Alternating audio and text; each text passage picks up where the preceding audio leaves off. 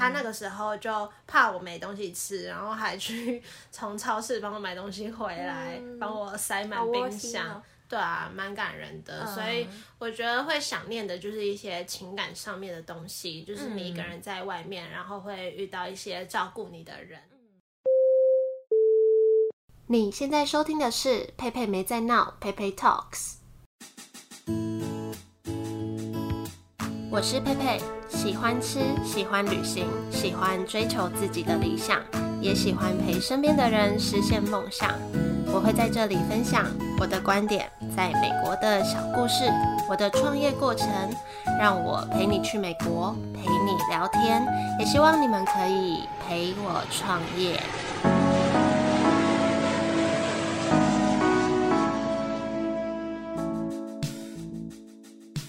这集延续上一集，会接着让 Ann 来跟我们聊聊刚开始回台湾后有哪些不适应的地方，包括物理上的不适应、心态上的不适应，或是职场上的不适应。那我也会分享一些在职场上我的心态，跟最后也会分享我们两个彼此会怀念美国的什么，还有想保有怎样的自己。那就继续请 Ann 来跟我们分享。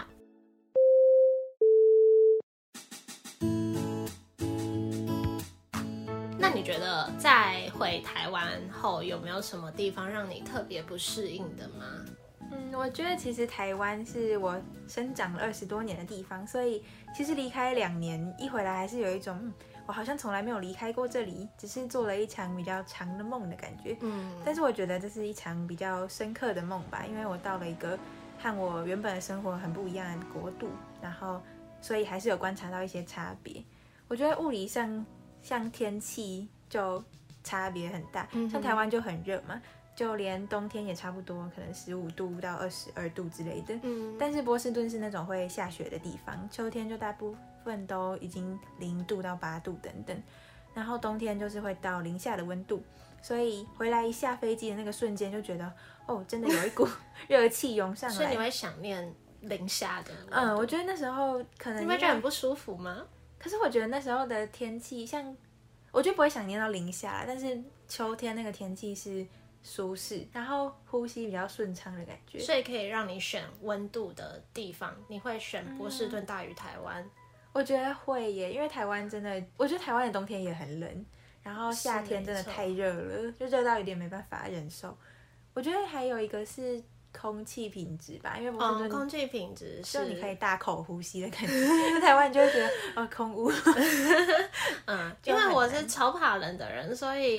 那个我超讨厌那边冬天。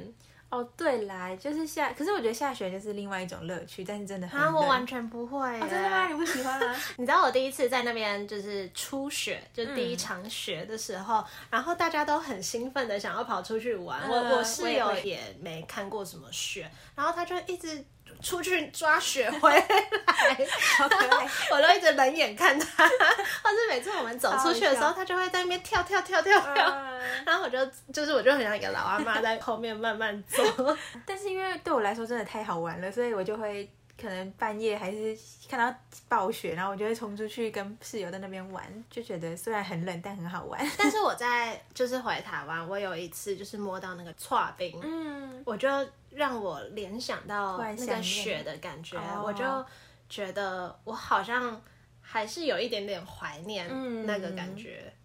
觉得踩在里面就有一种自己在演电影的感觉，有一己在演电影。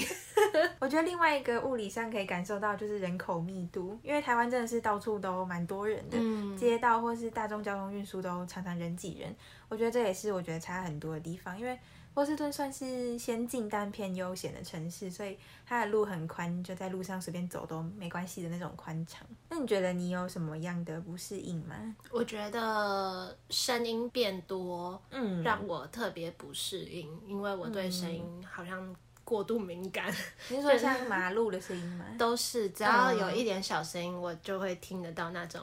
因为我妈每次都会就是偷偷在以为我听不到的状况在那边讲我坏话，然后都会被我听到。耳朵太好，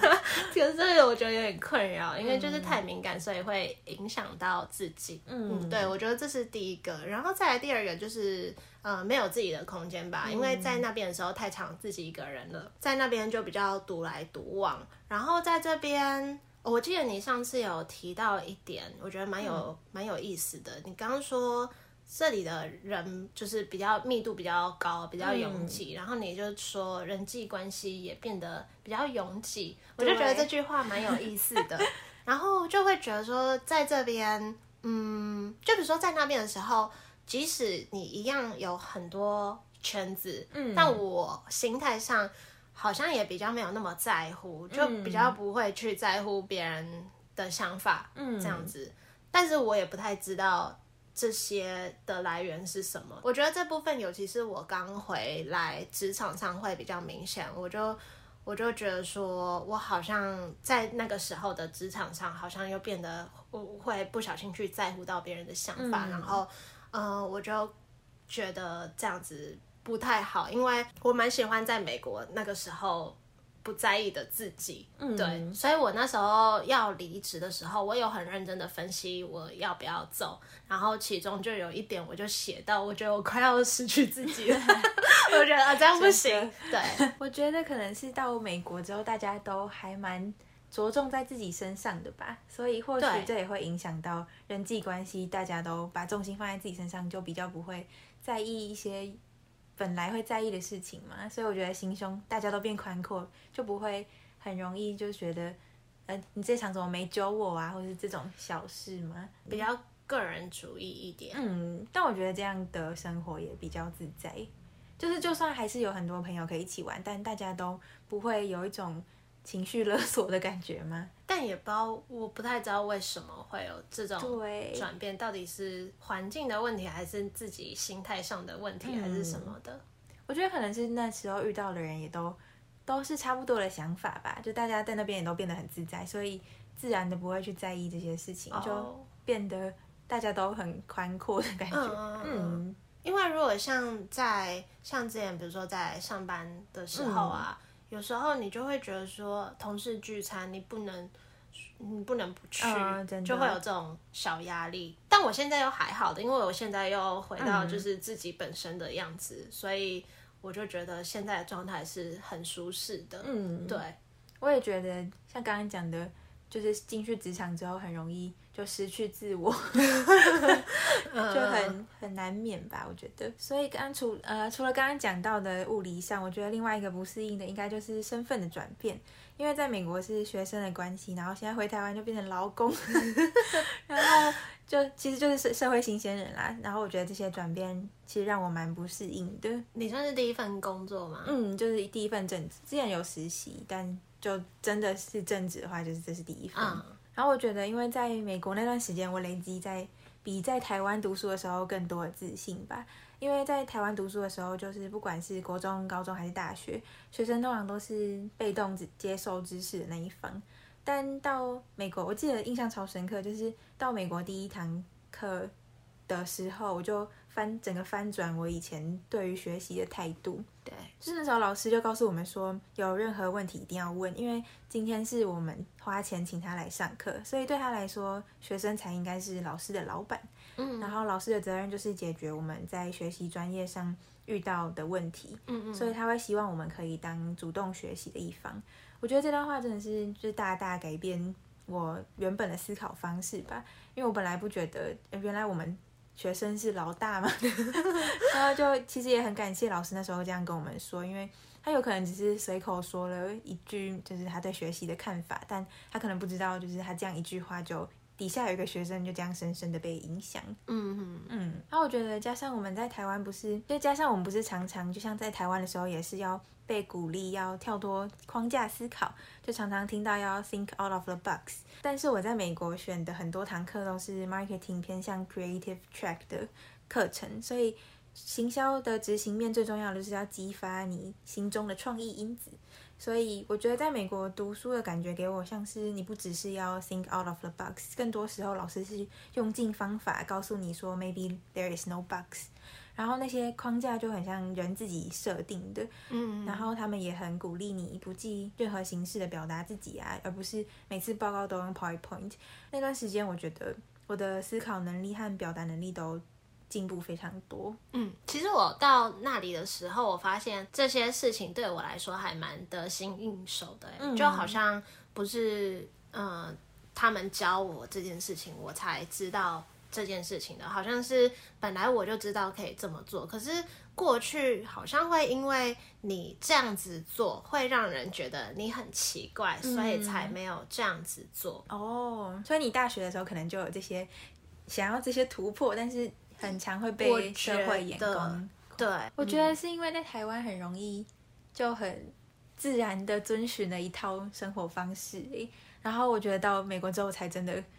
有独立思考的能力，就变得比较好。但大学的时候，感觉就是通常都是接收的一方吧。嗯。但后来就变成我自己也可以输出的时候，就才可以想到说，哦，原来我也有别的方法可以做。然后我觉得最主要可以这样不受框架的去表现自己，是因为在美国。教授常常不是会讲一句话，就是 There are no dumb questions，就是他们给我一种感觉是，你可以不用勉强自己做任何事，或是勉强自己发言，但如果你有任何问题，他们都很欢迎你提出来的感觉。嗯，我觉得是主要差别就是他们真的很好奇你的想法吧，所以我觉得即使到最后我还是不是那种会上课主动和老师互动的那种学生，但我现在有问题，那时候啦，有问题也会变得比较主动。私下寄信啊，或者直接去找老师问，然后他们也都会给你好的回馈，就是会愿意回答你或是帮助你。所以我觉得那个过程不会让我不舒适。然后几次过后，我就比较敢表达我自己的想法吧，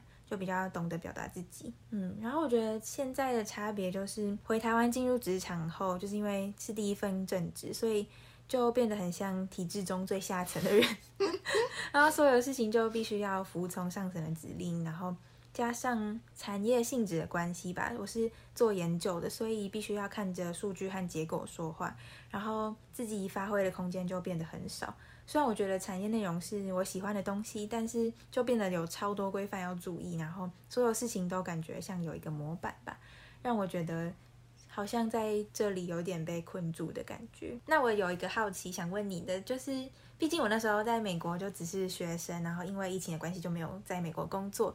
所以我就不太确定这些到底是文化差异，还是不管到哪里工作都很容易有这些问题嘛？就是像阶层关系啊，或者是无条件服从啊，比较难发挥的感觉。所以想说你有在美国工作过，不知道你的感受如何？我觉得好像还是要看对象，嗯，就是看你跟谁工作。有时候不一定是因为在美国或者台湾的关系，嗯，不过比重上会有影响。嗯，对，可能因为我在美国也不只有一个工作对象，所以像有的你就是很明显可以感觉到很自由，想做什么基本上都可以做什么，嗯，但是也有遇过老板的意识感。比较重的，嗯、就是他的那种老板感比较重的，所以 对，所以你一开始可能会觉得受限，或是你要花长一点时间让他可以信任你这个人，你才可以比较自由。嗯，对，所以我相信台湾一定也有那种不会让人觉得困住的地方。那我觉得，嗯，要解决这种问题，要么就是你也可以换环境，或者是换文化，因为一定还是。有差别的嘛？像比如说美国可能是八十趴自由，二十趴不自由，那台湾可能几趴自由，几趴不自由，嗯、这种感觉。但是我觉得另外一个就是让自己变强大，嗯、真的 就是让自己。对，我觉得这可能比较实在，就是让自己有。嗯，值得被尊敬的地方，你就可以更有底气的去坚守自己的原则，或者是发挥你自己想要的东西。然后等到那个时候，就提醒自己不要变成你还是菜鸟的时候不喜欢的那种主管或是老板。嗯嗯嗯嗯，我觉得刚刚讲到就是环境跟文化有影响。我觉得真的蛮有道理的，就是之前我记得，就是之前在美国一起读书的朋友有聊到说，他觉得他在台湾的个性也是偏内向，然后有时候甚至会有一点社交焦虑。但是他在美国的时候也交到很多朋友，也在学习方面建立在建立了他在台湾读书的时候没有的自信，就有一种觉得他到美国之后他的焦虑都被治好的感觉，就变成一个更有自信的人。但结果他跟我说，他回台湾进入职场之后，一开始因为没有很顺遂，所以就很像马上就被现实打回原形，变成还没有留学的他一样。然后他就觉得那种感觉真的很不好，让他觉得就是自己到头来还不是这样一个人，只是可能真的有潜力，但是环境会影响他展现出来的性格。我可能因为有意识到自己不想要变成这样，而且自己是。有能力可以怎样，所以去创造自己想要的样子，嗯、就是不要把自己变成。我知道我自己不想要变成的样子，嗯、这种感觉。就是我刚刚不是讲到我离职前有认真分析吗？嗯，然后我最后就是在分析完一些理性的优缺点跟未来走向之后，我还有三个理由让我决定，就是对我我要离开。嗯，对。然后其中一个就是我好像写了，我在美国的时候很做自己，也很敢表达自己的想法，可是，在公司我发现这件这些特质慢慢不见。然后好像快要被这里的文化同化了，然后再继续这样好像不太对劲。我还是想要忠于自我，嗯，我就写了，这是其中一个让我毅然决然的。对，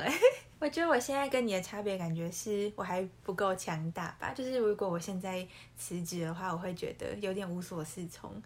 就我会觉得我还在慢慢上手跟学习，但。我觉得我内心的自信还是有的，但是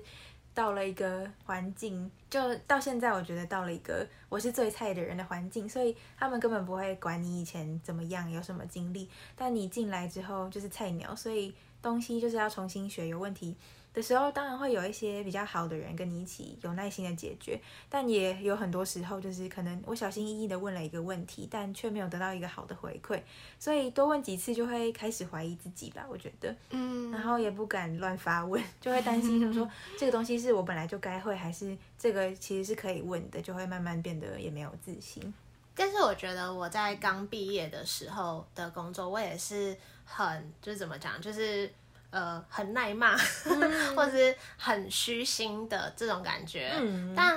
我自己觉得这可能就是一个必经的过程，然后要想说要怎么在最短时间摆脱这样的过程，然后怎么在最短时间内不要当最低层的员工，这样、嗯、变成职业频道。哦、对啊，但我觉得这样其实是一个还蛮不好的循环。就是有可能那些我觉得有点冷漠或是高傲的人，也可能曾经都没有被好好善待过吧，所以现在也变得有点不想好好对待人之类的。我猜，但是就会导致我现在也会像刚刚讲到的，会去观察和判断现在哪些前辈或是上层的教导方式、领导特质是我不喜欢的地方。就我希望以后我变得比较厉害的时候，可以尽可能避免这种事情发生。我觉得这样蛮好的，我也是会一直在提醒自己这些。嗯、对啊，但现在就希望我之后如果变强大，不要。再犯同样的错，嗯，我觉得这是大概是我身份转变一个很大的不适应吧。因为以前你在学习，但是现在你是要提供你的价值，所以我心里其实很明白，公司不是一个让你学习的地方，就是你要赶快上手，赶快变成就是快速运转的小机器人 才可以。但我觉得，就是即使是这样，我会希望就是我的环境可以再友善一点，因为有时候我就想说，就是公司的目的不就是。任何获得任何一种形式上的成功嘛，不管是赚钱或是为社会带来一些价值啊，所以如果环境友善的话，我觉得大家沟工作起来开心，沟沟通起来也会比较快，比较方便，就会提升成功的可能性吧。但是有点难落实啊，就只是希望自己有能力的时候，可以待人处事都更温柔一点吧。更友善一点，就只能从我自己开始改变。那你觉得你最想念在美国的哪些事情，嗯、或是想念在美国怎样的自己？啊、呃，我觉得其实很多人都说美国的东西很难吃，但其实我觉得 我超喜欢吃美国的食物，就是我是那种本来就很适应美国口味的类型吧。我可以每天都吃三明治或是面包，嗯、很久都不用吃饭或面那种也没关系的人，所以。我觉得连在台湾也常常吃西式食物，所以我其实还蛮想念美国的食物的。就，呃，我觉得有一些像当地的披萨店或是汉堡店吧，而且美国因为来自很多，美国有很多来自各国的移民，所以他们的食物也都是那个国家的人煮的，我就觉得很很道地，像是墨西哥式或是泰式、韩式，我觉得都超好吃。但题外话就是，他们的日本料理真的很难吃。日本料理，嗯，就像寿司或是美美式寿司吗？嗯，不是，是美美国的日本料理店。美式寿司就很像那个加州卷，我觉得加州卷比较好吃。但是美国有那种日本料理店。就卖章鱼烧或是炸猪排那种，我觉得都很难吃。然后就是寿司也很常乱融合啦，就我只喜欢 我只喜欢吃某一款，然后其他都觉得很恐怖。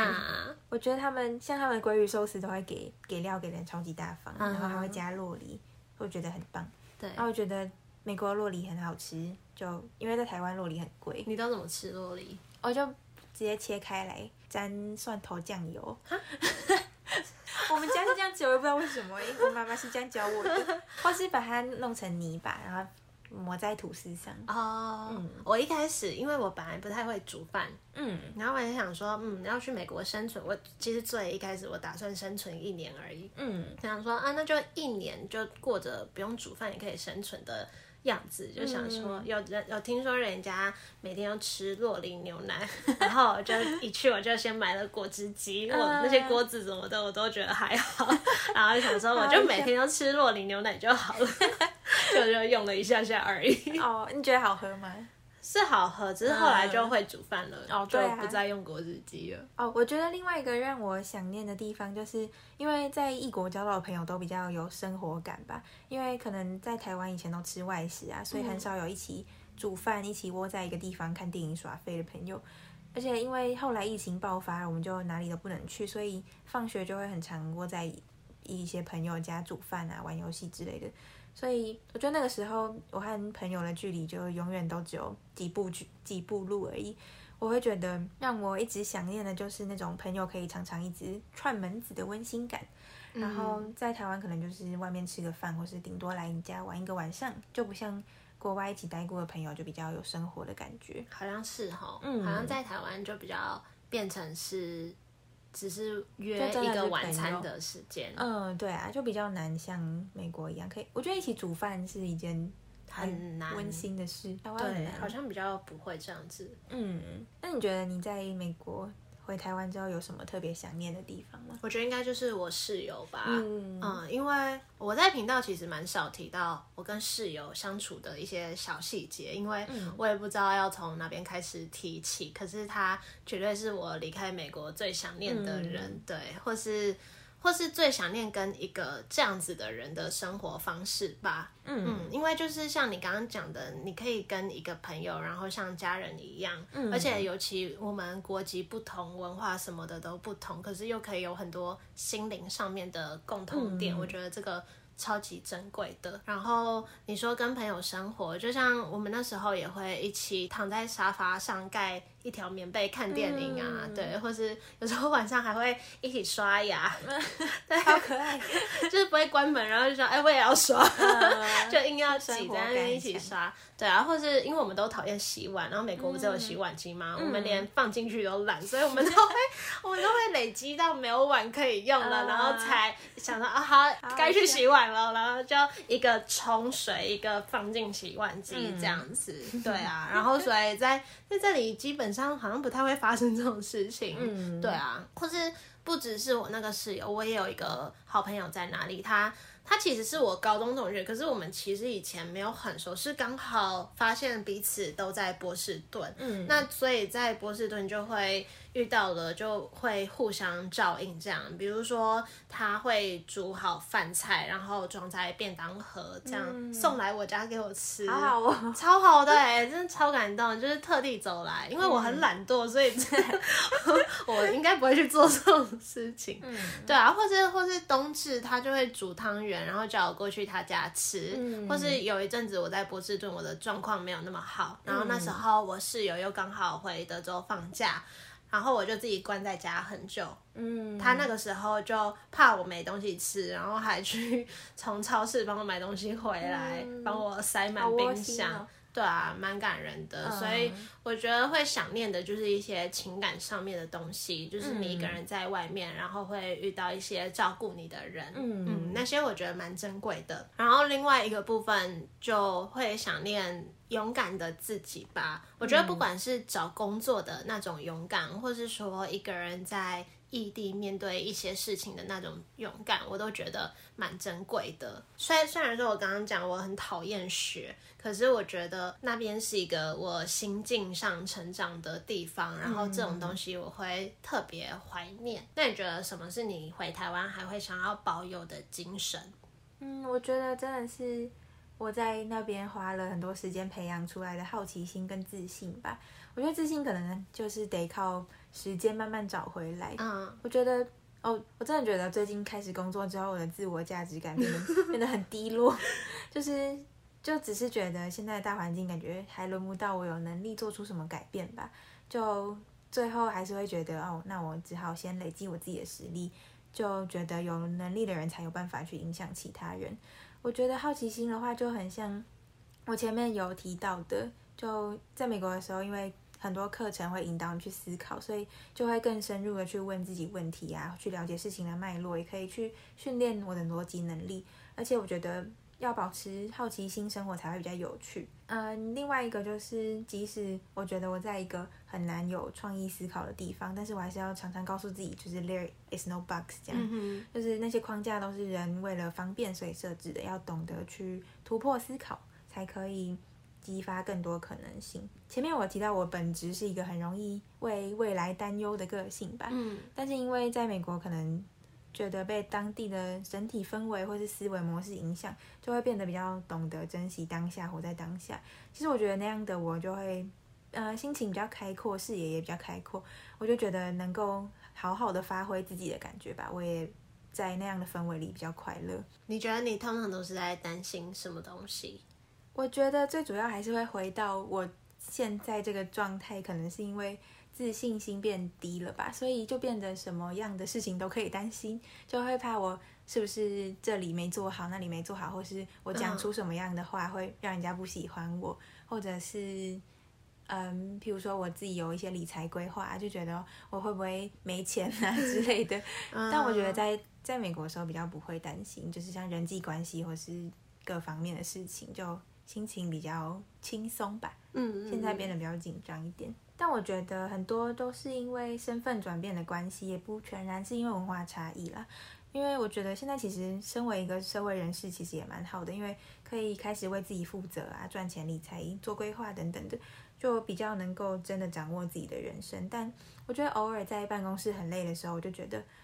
就还是会突然想到那个可以畅快呼吸的生活。我觉得如果要问我想要保有什么精神的话，嗯、我应该会说勇气吧。嗯、对，其实我有时候在 邀来宾或者邀店家的时候，我老实说，我不一定每次都会很有勇气去跟一个陌生人讲话，嗯、但是我每次会想到。我在美国都敢这样子用英文去跟一个不认识的人讲话了，嗯、我在台湾有什么好不敢的？所以就会想要一直用这样的精神在提醒自己。然后我去美国前，我有一个座右铭，我其实是一个蛮胆小的人，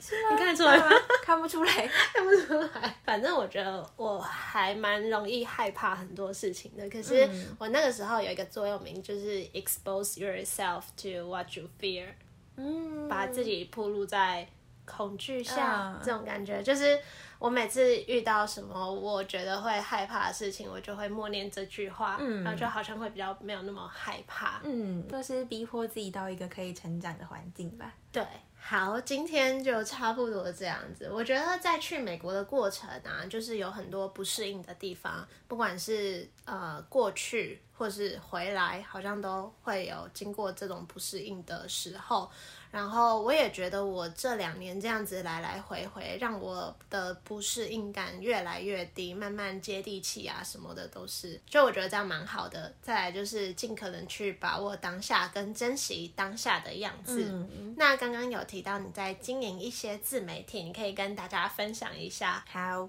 因为我平常兴趣就很喜欢写文章，所以有一个 IG 跟 FB 账号叫做慢吞吞女子，大多都是写心情抒发或是电影分享。享、剧分享之类的。我有另外一个专门写电影的账号，叫做安仔写电影，也有在波波代理的专栏上，所以有兴趣的都欢迎来找我聊聊天。然后今天也很谢谢 Amber 的邀请，我觉得这些 对话都很有趣，就很像一个留学生的回顾吧。希望大家也觉得很有趣。那就谢谢 Ann，希望下次有机会可以再来跟我聊一些其他观点。拜拜，谢谢，拜拜。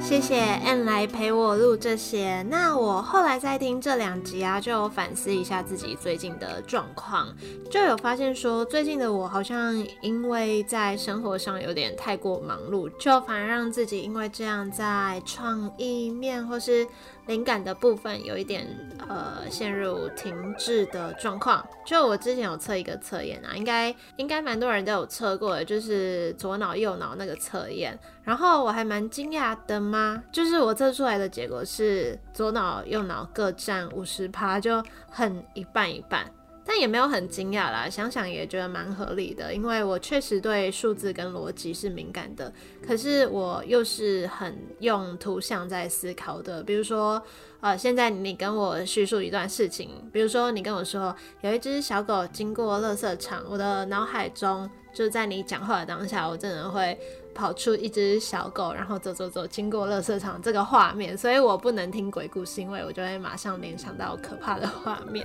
好，反正呢，我最近就觉得说，我的右脑好像快要没有在运作了。就之前在美国的时候，我的右脑好像很真的发挥作用，就走到哪里都会有很多感受，或是很多呃可以延伸创作的事情。那最近真的是陷入每天的那个 checklist 都没办法完成的状况，所以又一。意识到这样好像不太行。就之前在美国，老师都有建议说，每天至少要有两个小时去做一些不是你生活上平常会做的事情，或是啊，你可以用那两个小时的时间去走不一样的路啊。那最好是一个人去执行，去认真的打开你的感官，感受一下周遭生活。我就觉得好像是时候应该要把这个也排入每周的行程，才可以让自己呃去去执行这件事情。那我觉得这一块也算是我还希望可以一直保有的部分。那也希望每个人，可能大家的人生都曾经有过一段最难忘的时候。那在那个时候，你最喜欢怎样的自己？也希望可以一直记得那个状态的自己，然后在未来的路上也可以一直保有它。那今天就到这里，谢谢正在收听的你，愿意拨空来听这个节目。如果对自己有什么心得或是想分享的事情，也都可以留言告诉我。也欢迎订阅这个节目，或是追踪我的 IG p a y p a y Talks。我们就一样，下周一再见喽，拜拜。